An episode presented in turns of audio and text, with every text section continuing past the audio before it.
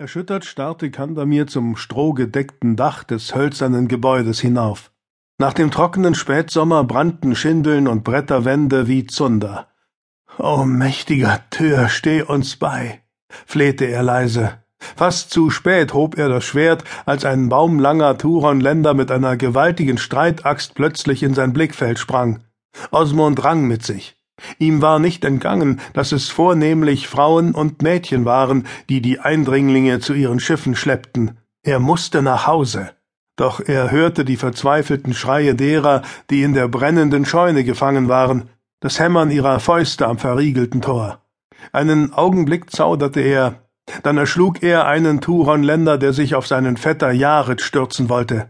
Elle um Elle kämpften Kandamir, Osmund, Harald und ihre Nachbarn sich aufs Tor der Scheune zu.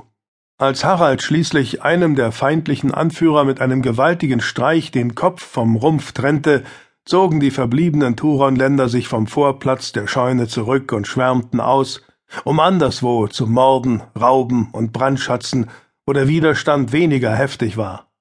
Osmund und Kandamir entfernten den schweren Balken vor dem Scheunentor und rissen die beiden Flügel auf. Dicke Qualmwolken und hustende, gekrümmte Gestalten quollen heraus. Hakon? Kandamir packte einen Knaben am Arm und starrte in dessen rußgeschwärztes Gesicht. Aber es war nicht das seines Bruders. Er holte tief Luft, hielt den Atem an und trat über die Schwelle. Der Rauch war wie ein schwarzer Nebel.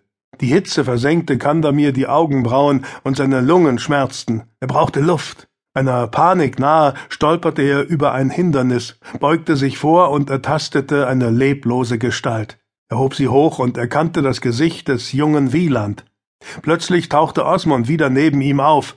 Raus hier! Das Dach stürzt ein! Hakon! Es war halb ein Husten, halb ersticktes Schluchzen. Osmond deutete ein Kopfschütteln an. Sein Griff um Kandamirs Oberarm war wie eine Eisenzwinge, und ohne ein Wort brachte er seinen Freund und den bewusstlosen Knaben ins Freie. Kaum hatten sie sich zehn Schritte von der Scheune entfernt, als der Dachstuhl unter lautem Bersten und einem gewaltigen Funkenregen einstürzte. Komm, Kandamir, sagte Osmund. Falls dein Bruder wirklich hier drin war, gibt es nichts, was wir noch für ihn tun könnten. Aber die Schlacht ist noch nicht vorüber. Doch wenig später erklang ein durchdringendes Hornsignal, und die Turonländer kehrten dem Gemetzel den Rücken, als wäre ihr Blutdurst plötzlich gestillt.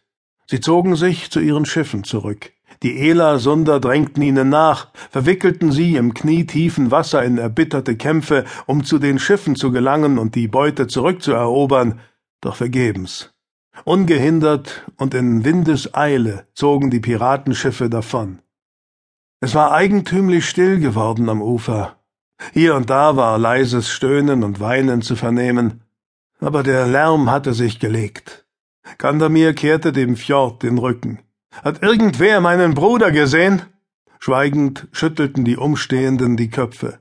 Kandamir starrte zu den rauchenden Trümmern der Scheune hinüber. Sie war eine der größten in Elasund gewesen. Ganz plötzlich von einem Herzschlag zum nächsten bekam er weiche Knie.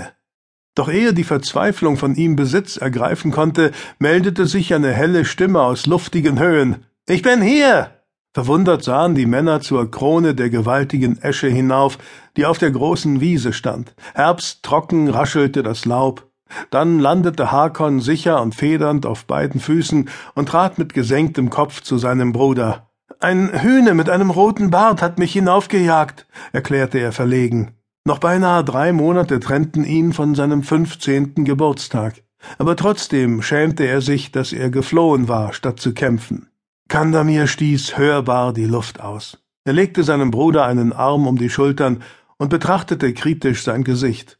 Hakon hatte eine hässliche Schramme auf der Stirn, schien ansonsten aber unversehrt. Harald der Schmied wies auf Kandamirs rechten Oberarm. Sie haben dich ganz ordentlich erwischt. Kandamir legte die linke auf die Stelle und ertastete die klebrige Nässe seines Blutes.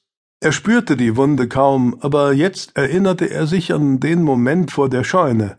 Er hatte die Klinge von schräg oben kommen sehen und geglaubt, er werde den Arm verlieren, und das hätte er auch, wäre Osmund nicht plötzlich zur Stelle gewesen, um den Turonländer niederzustrecken. Suchend schaute